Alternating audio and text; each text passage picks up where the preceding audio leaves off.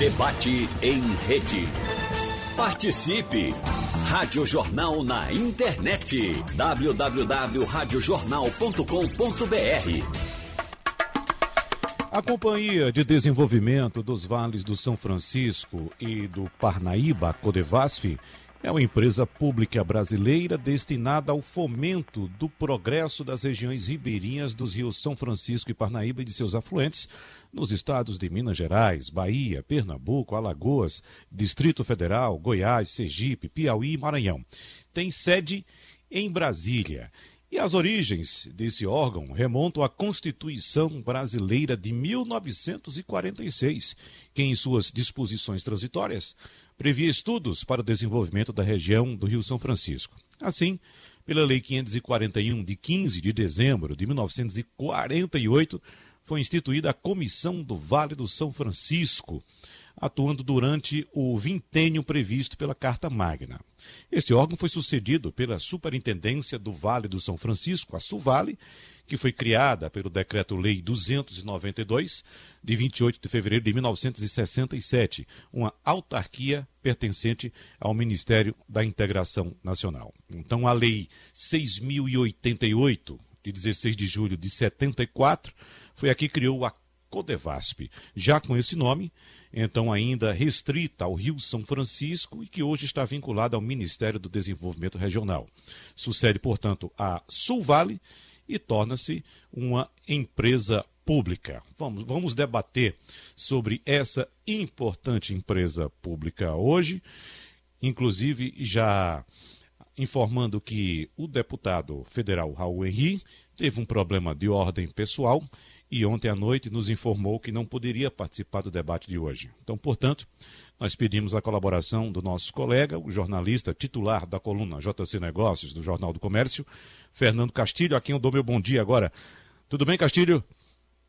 Bom dia, Wagner. Bom dia, ouvintes. Bom dia, convidados. A gente vai conversar um pouco sobre o que é esse mundo chamado Codevasp. É um mundo mesmo, viu, Castilho? Vamos detalhar nessa hora que passa muito rápido, então a gente tem que correr. Então a gente agradece também a presença e dá o nosso bom dia também a Aloysio Gomes, que é doutor em educação, com tese de doutorado em educação ambiental e sustentabilidade professor do curso de Direito da Faculdade de Ciências Aplicadas e Sociais de Petrolina, membro do Comitê da Bacia Hidrográfica do São Francisco e é atual vice-presidente do Conselho Municipal do Meio Ambiente e Sustentabilidade de Petrolina. Que currículo, hein, doutor Aloysio? Seja bem-vindo, bom dia. Wagner, meu abraço, meu abraço ao meu querido amigo Zé Alberto a Fernando Castilho. É um prazer poder estar aqui para dar nossa contribuição e aprender também um pouquinho, porque pela sua própria dissertação aí na apresentação da Codevas, você já viu que ela é um estado à parte. Sem é? dúvida. Na extensão territorial que ela tem, ela representa, por exemplo, em termos de quilômetros quadrados, seis Pernambucos e meio. Você uhum. vê o tamanho da influência dessa instituição. Então é um prazer poder participar. E a gente agradece também a presença do ex-presidente da Associação dos Produtores e Exportadores, Hortigranjeiros e Derivados do Vale do São Francisco, José Gualberto, que também é produtor de uvas, de vinhos. Seja bem-vindo, presidente. Tudo bem com o senhor? Oi, Wagner, tudo bem? A Luiz, grande abraço, prazer revê-lo, mesmo assim. Fernando Castilho, aliás, um time de primeira qualidade para discutir o assunto. A Luiz conhece em vários aspectos certo? Não só nessa questão apenas social, mas econômica profundamente. Tive a oportunidade de trabalhar com ele algumas vezes. Castilho não precisa da biografia dele, nem da currículo, né? E você que vem ancorando esses programas de altíssima qualidade. Só corrigindo, eu não sou ex-presidente da Vale Sport, eu sou presidente da Vale Sport. É o tá? presidente. Me perdoe, é, então. E também Vamos sou lá, então. presidente então. do Instituto do Vinho do Vale de São Francisco. Certo. E é uma, é uma honra muito grande estar com vocês aqui para que a sociedade conheça efetivamente quem são a, a, as empresas, tais como a, a Codevasf, né, que nós consideramos não uma empresa do governo, ela é uma empresa do Estado brasileiro. Como você bem disse, é, ela surgiu lá atrás, na redemocratização de 1946, Comissão do Vale, que depois a, avançou com a criação formal da Comissão do Vale, mas ela foi, digamos, pensada dentro do Congresso Nacional. E é muito importante que isso fique claro. Foi dentro do Congresso Nacional, em 1946, que surgiu o que hoje é a Codevas. E a Codevas, ela é, tem sido instrumento desse Congresso ao longo desse tempo todo. Às vezes sendo apoiada adequadamente e às vezes não.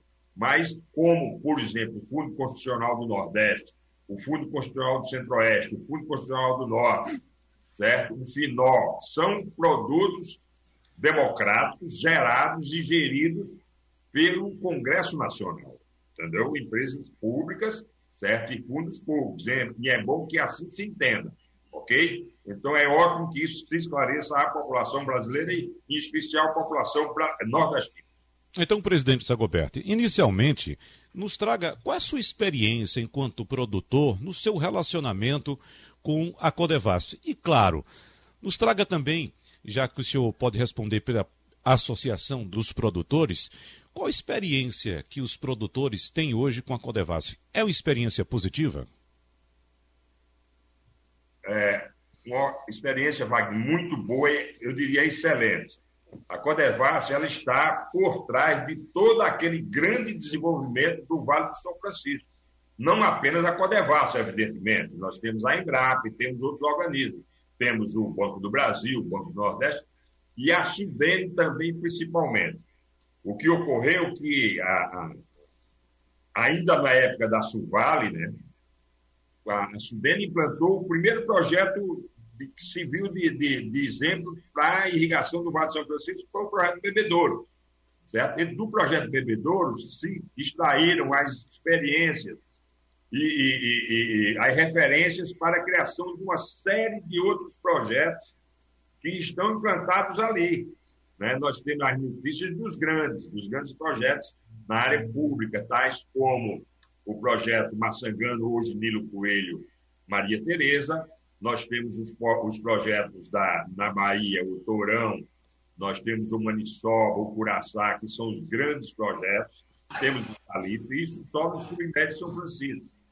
E a existência da Codevas, dessa experiência consolidada ao longo dos anos, foi, fez com que ela, ela atraísse para a região empresários que ocuparam perímetros da Codevas e ocuparam terras em volta dos perímetros da Codevas ou na região, como é o, o caso do nosso grupo e de outros grandes grupos, que não estão dentro dos perímetros, mas estão ali porque havia essa experiência é, é iniciada pela Sudene, que depois passou para, para Codevasf, e apoiada, sem dúvida, também financeiramente pelos bancos públicos, principalmente tais como o Banco do Brasil, o Banco do Nordeste, o Bandep, quando existia.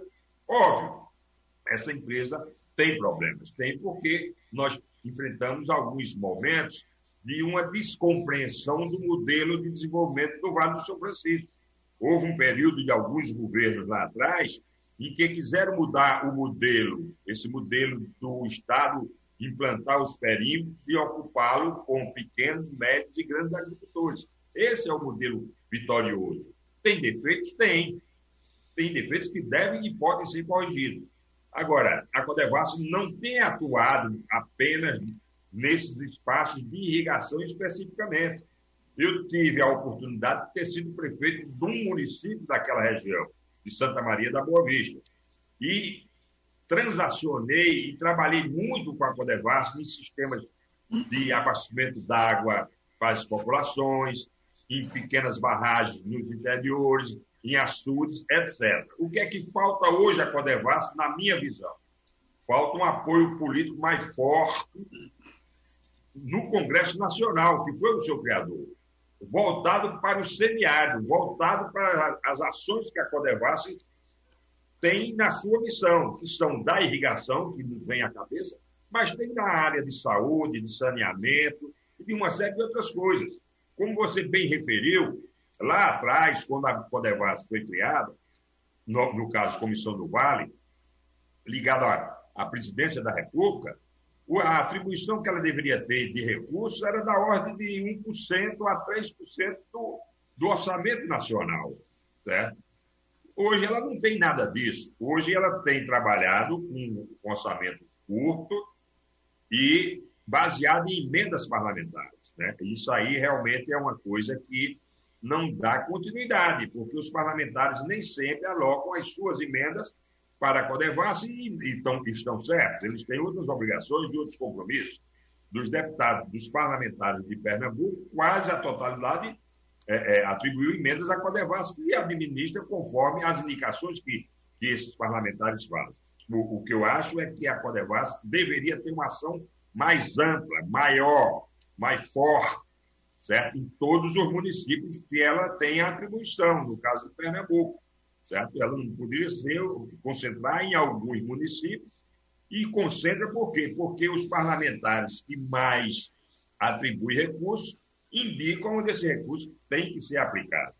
Uhum. A Codevas também sentiu um problema grave, e eu relato isso, mais uma vez, decorrente da minha experiência como prefeito de Santa Maria da Boa Vista, que na época englobava também Lagoa Grande, a, a, ela recebeu uma herança, que eu diria herança maldita, que foram os projetos de, de irrigação implantados pela chefe, sem nenhuma competência científica e técnica para fazer irrigação, fez por contingências políticas que não cabe discutir agora, e depois desses projetos se mostrarem muito mal gerenciados e muito mal é é, é, é, é, discutidos e implantados ao longo do tempo, passou esse passivo enorme para a Codevasf. Isso faz com que ela não tenha, então, uma autonomia maior com o orçamento estrangulado. Eu digo isso, não, não tenho nenhum compromisso para defender a Codevasf, mas eu convivo com ela. E quero dizer, quando eu cheguei no Vale do São Francisco, em 1971, a Codevasf não existia, era a Suvale. E, e a Codevasf foi criada um pouco depois. E eu quero dizer concretamente que a Codevasf está por trás da criação da Vale Esporte, quando o doutor Eliseu Alves era presidente da, da Codevasf, ele, ele entendeu que aquele modelo de ocupação não era o melhor, certo? Então discutimos isso com ele, eu já representando um, um grupo de produtores, criamos um mecanismo de produção voltado para produtos de maior valor agregado que suportasse os custos da irrigação e que pudessem ter tecnologia adequada para atender os mercados mais exigentes, e isso ocorreu. Isso fez surgir a Vale Esporte. E da Vale Esporte saíram vários grupos, várias, várias cooperativas, vários grupos de produção. Como eu disse, foram atraídos grandes grupos internacionais e nacionais que estão lá produzindo. E isso é bom. O Vale está crescendo, e está crescendo bem. Precisaria crescer mais fortemente, e, e, o, o, instrumento para isso, hoje é a Codevasf, poderia ser um outro qualquer, mas precisamos fazer com maior velocidade. É lamentável que um projeto como o Pontal, que por falta de recursos, se estende há mais de 25 anos para começar a operar. Isso é lamentável, porque a, a, a licitação do Pontal ocorreu em 1974, e eu me lembro muito bem, acho que a Luísa lembra, porque eu cheguei a comentar isso com ele, certo? E em 74, quem ganhou a concorrência foi a Odebrecht, depois passou para a ESA, a Odebrecht estava implantando o projeto Fulgêncio lá em Santa Maria da Boa Vista, um projeto de 6 mil hectares irrigados, por isso que eu tenho essa informação na minha cabeça. Ajudei a dar uma reformulação do projeto, na discussão com a Chess, e eu quero dizer que esse projeto de míseros 3.800 hectares não avança, tem vinte e tantos anos que não foi concluído ainda. Por quê? Porque houve um instante que mudaram a metodologia, faltou recurso, etc. E a Colevate só pode atuar com recurso. E isso é lamentável. E eu volto a dizer, eu digo Codevas, como diria qualquer outro nome, porque esse é um instrumento de ação do governo federal na região de irrigação, em Pernambuco e na, e na Bahia, porque tem as diretorias da Bahia, e infelizmente falta recurso. Os recursos que chegam são recursos, que eu diria, carimbados, porque são recursos de cada parlamentar e ele uhum. indica a aplicação, que tipo de aplicação deve ser feita e onde deve ser feita.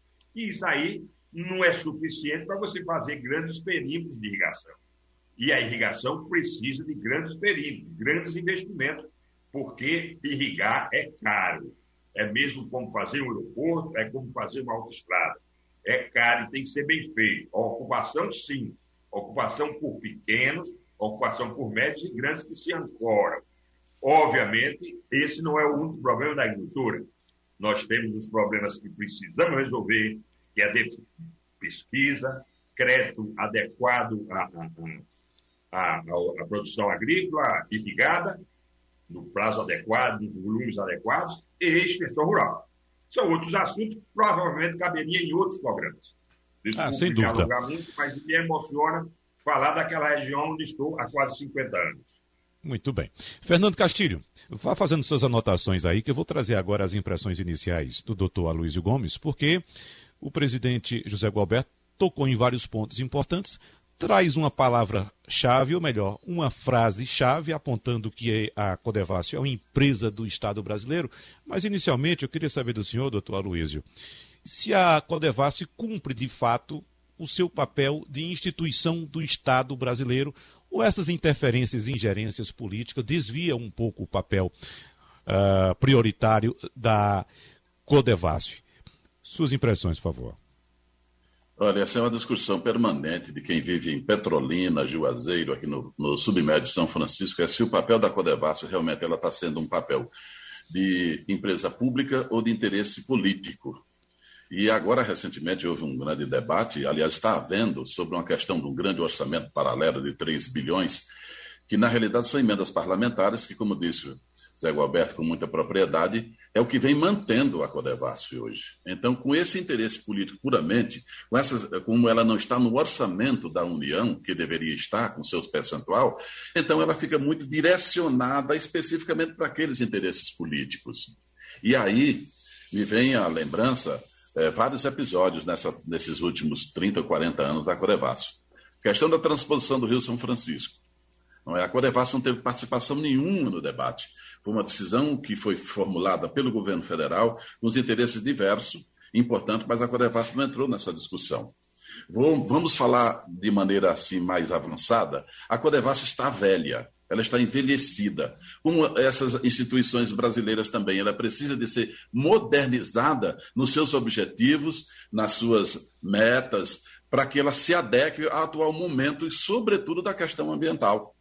O Rio São Francisco vem num debate longo no Comitê da Bacia Hidrográfica do Rio São Francisco, é sobre a questão da sustentabilidade do rio. E a Codevas pouco participa dela, sabe, dessas discussões.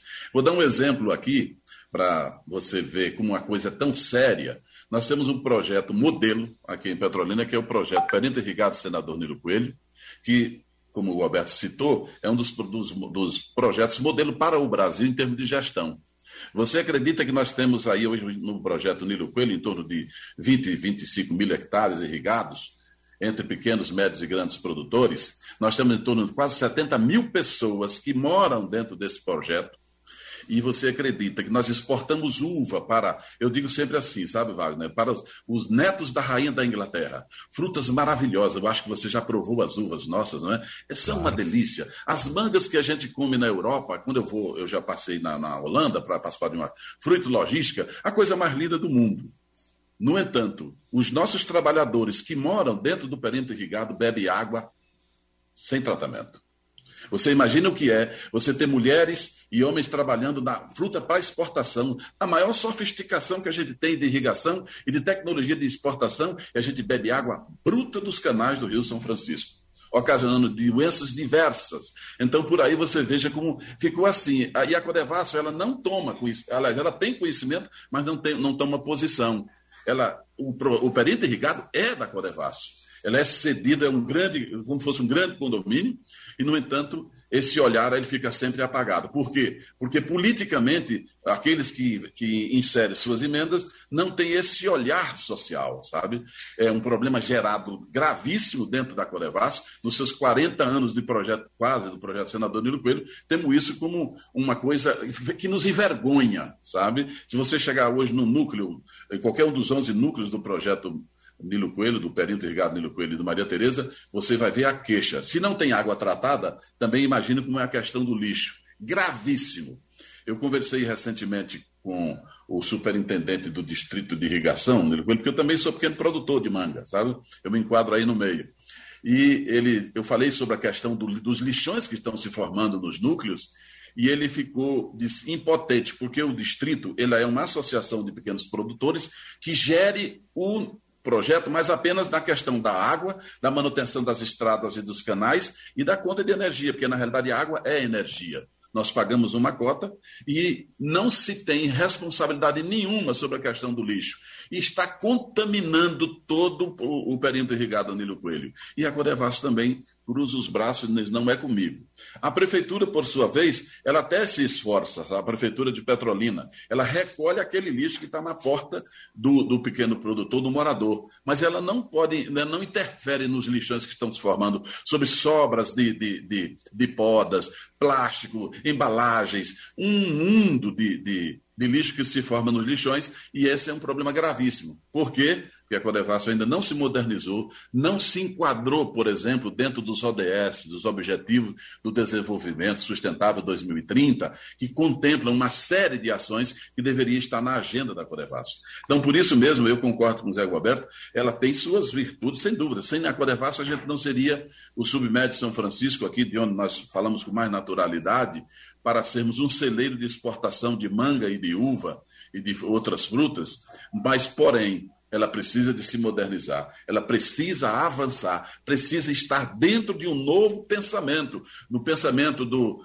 do, do, do, modelo de conservação e de preservação do meio ambiente, em particular do elemento número um, que são as águas do Rio São Francisco. Vamos agora à participação de Fernando Castilho. Nós ouvimos, Castilho, uh, pontos muito importantes sendo apontados aqui tanto pelo presidente José Gualberto quanto pelo doutor Aloysio Gomes e o que é que você gostaria de ressaltar ou questionar os nossos convidados?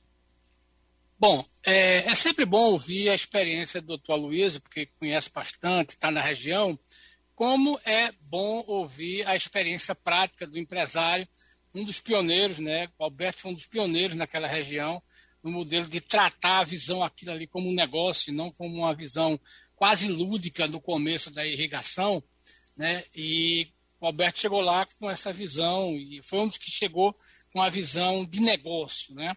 É, e é sempre bom, mas eu acho que o doutor Luiz pega numa frase que para mim é muito interessante. A Codevasp ficou velha. Ficou velha no sentido seguinte, de que ela não se modernizou né, como instituição pública, é, ela segue uma trajetória muito parecida com o Denox e muito parecida com a da Sudene, né, que foram, que foram envelhecendo né, e aí perderam o interesse, perderam um patrocínio. É, é, sempre bom lembrar por que, é que o Banco do Nordeste é, ele hoje tem aquela força ainda. Porque o Banco do Nordeste tem padrinhos, tem donos, tem pessoas que cuidam da instituição e defendem isso, notadamente no Ceará.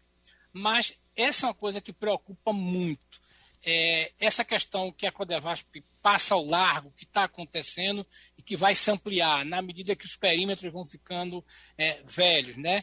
A Codevasp virou uma companhia que cuida do gerenciamento da água, é, da questão é, da energia é, e, e, a questão da estrada ali internamente.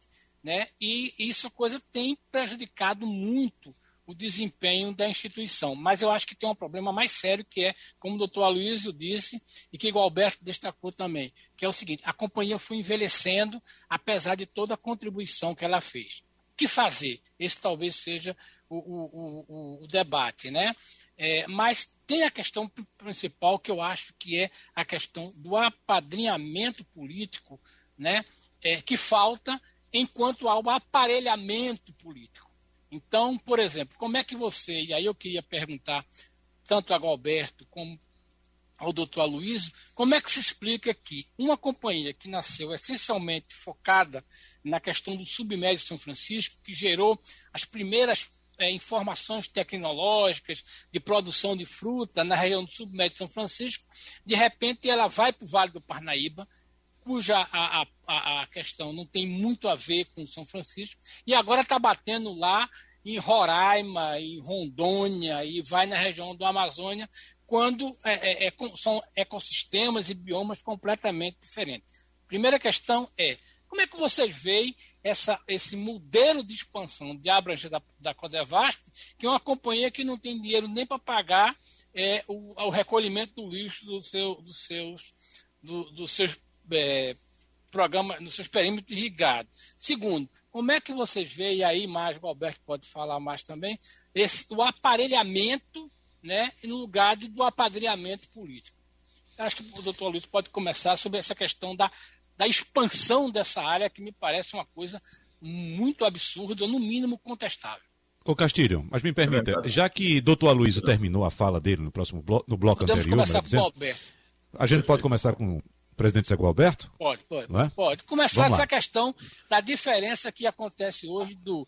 é, nós temos um lugar de um apadrinhamento político, né, nós temos hoje um aparelhamento político que é muito ruim. Zé Alberto. Pois é, é, é, realmente Castilho colocou um ponto essencial. O que tem ocorrido? Lá atrás, o orçamento previsto para a Comissão do Vale, no tempo que os grandes defensores eram Manuel Novaes, que era, era pernambucano deputado na Bahia, foi deputado muitos mandatos, e Milverner Lima, que era baiano, Milverner Lima era deputado em Pernambuco. Eles foram os pais da Comissão do Vale, os defensores, e lutaram. O orçamento mínimo da Codevas, da Comissão do Vale naquela época era de 1 a 3% da, da, do orçamento da União. Tá? Depois, esses recursos para a Codevas, eles vieram alavancados, aí já quando era Codevas, passando por o Vale, vieram alavancados muitos né, para a ocupação daqueles perímetros por recursos da Sudene né, empresas que se instalaram nos perímetros implantados pela Codevas, então missão da Codevas, implantar o perímetro e depois missão de outros organismos ocupar esses perímetros, tá?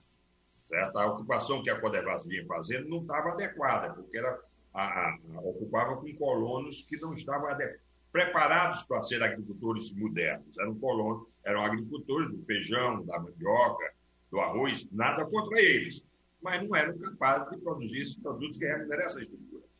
Bom, aí vou tocar um dos pontos que, que Castilho falou e que a Luiz também.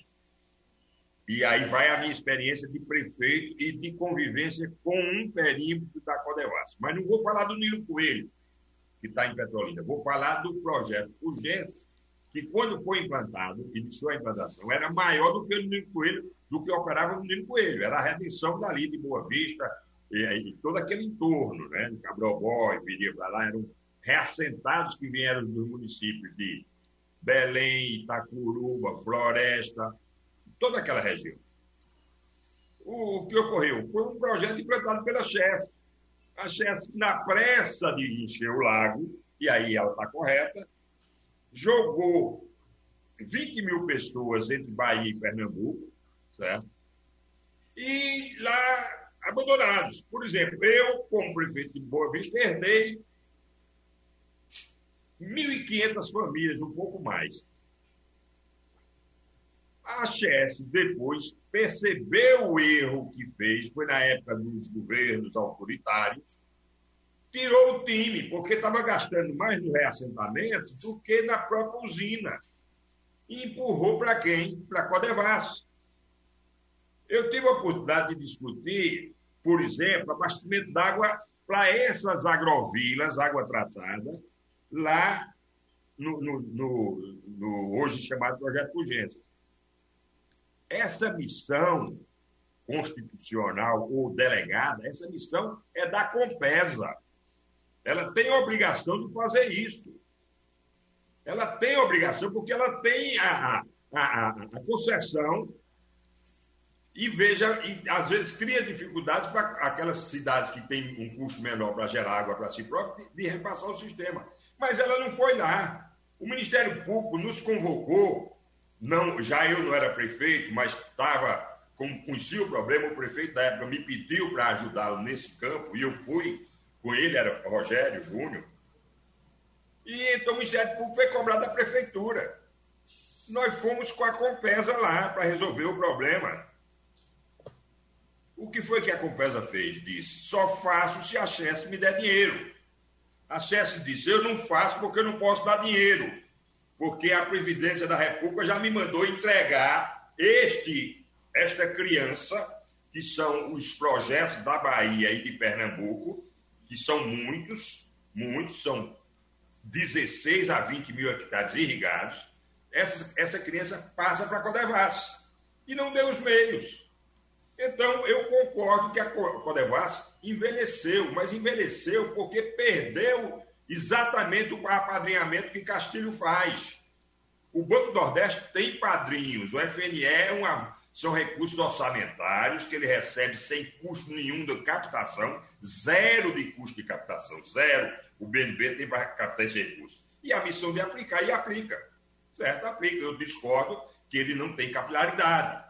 Na minha posição é que esse recurso deveria ser aplicado também pelo Banco do Brasil. Essa é outra discussão, mas ele aplica. Agora, de que é que vive hoje a Codevas e que é esse o indicador do que Castilho levanta? Ela está aparelhada porque quem manda, os, todos os deputados e parlamentares do Brasil, certo? que são 513 deputados, 81 senadores, eles têm direitos né, legais e que estão na Constituição de ter valores para emendas parlamentares, que variam de 15 a 20 milhões, não sei quanto.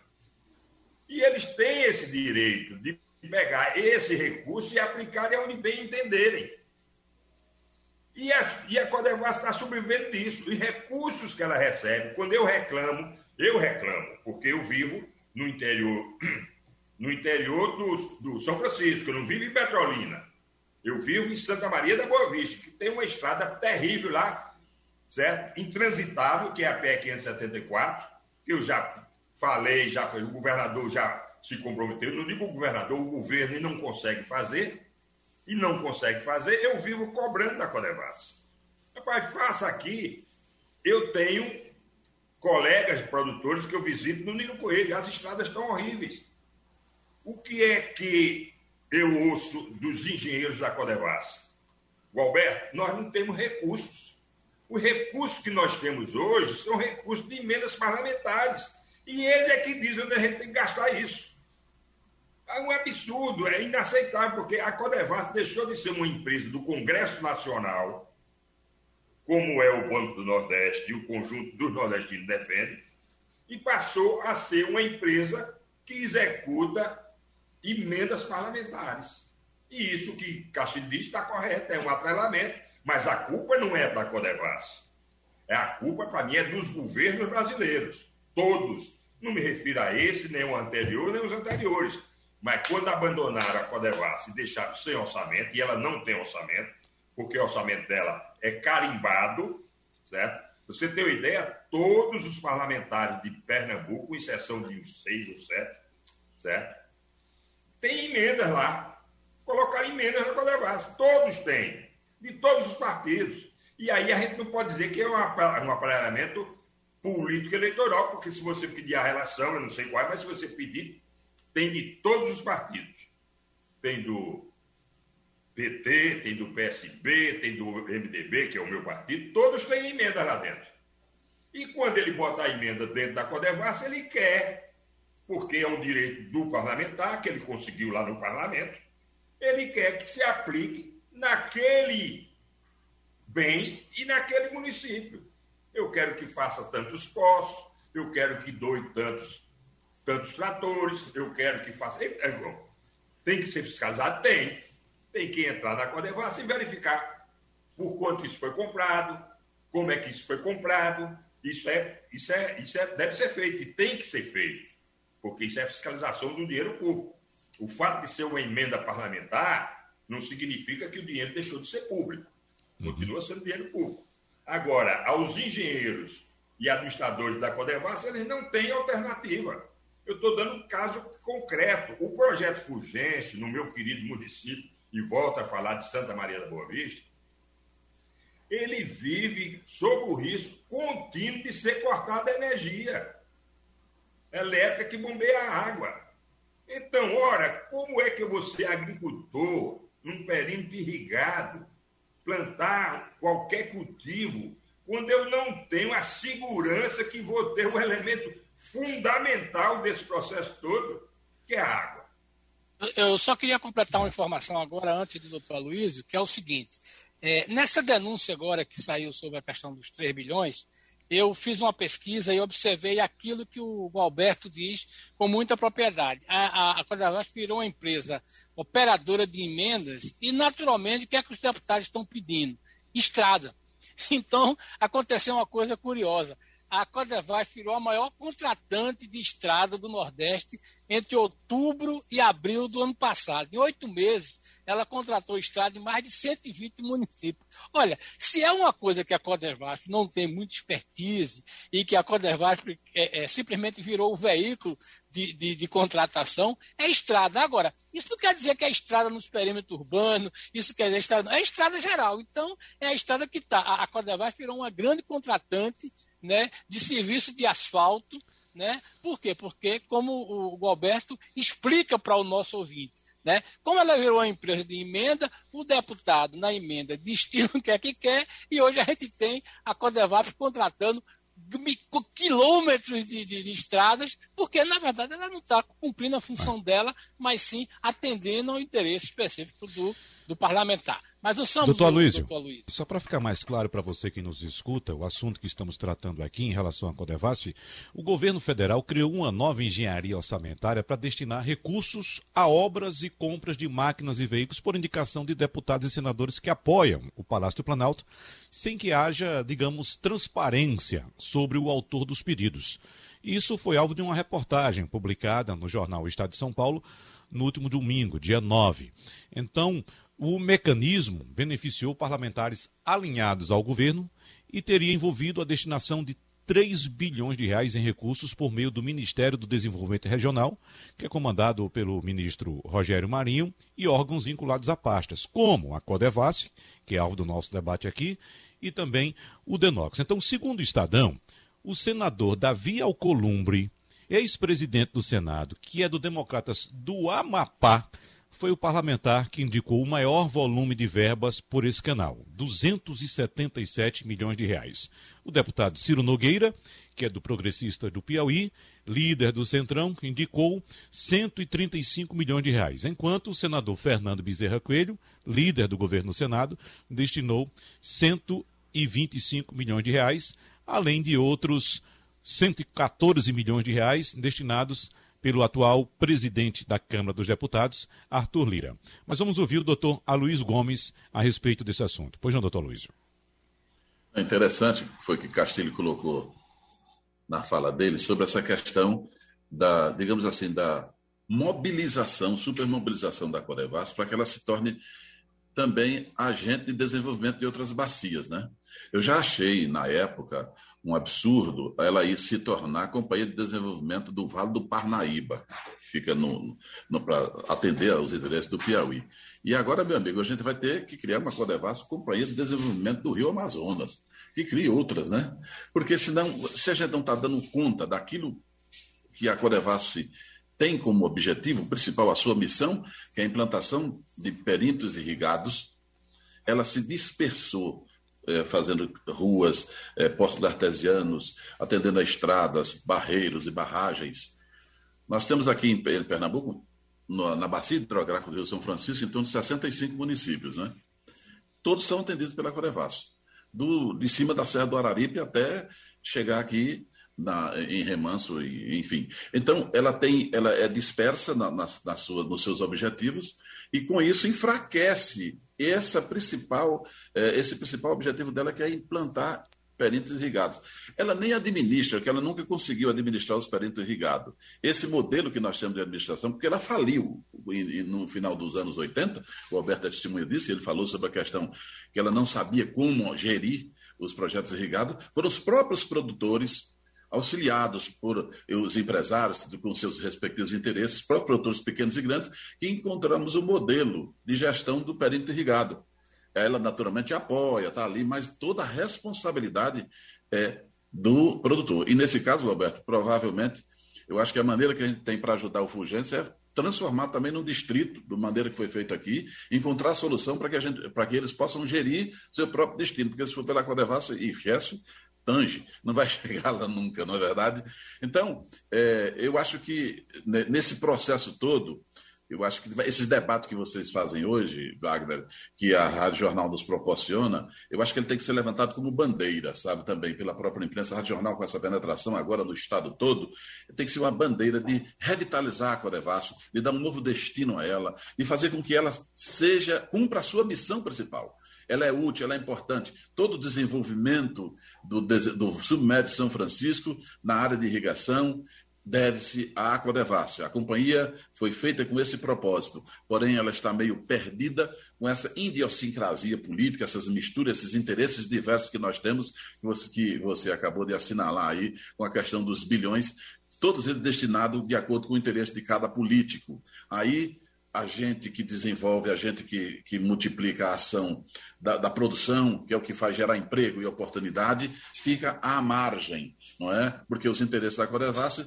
elas saem para poder atender os interesses políticos diversos.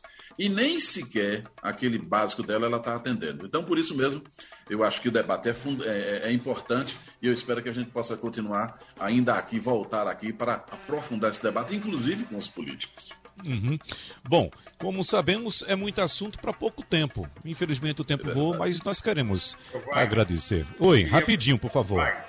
Oi. Eu só queria complementar a minha intervenção por questão de justiça.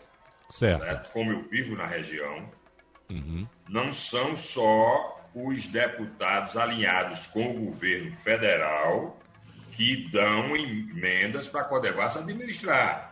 Eu tenho contatos com deputados que são oposição ao governo central, certo? Você sabe que eu conheço várias pessoas, não quero nominar, mas muitos deles, muitos deles de Pernambuco, têm emendas que são administradas pela Codevasf, indicação deles, e que mandam para lá. Isso eu sei porque eu procuro eles para resolver alguns problemas, certo? Eu tenho acesso, não vou nominar porque não, não cabe aqui nominar. Mas se você quiser, com interesse jornalístico, você levanta essa relação, porque isso é público.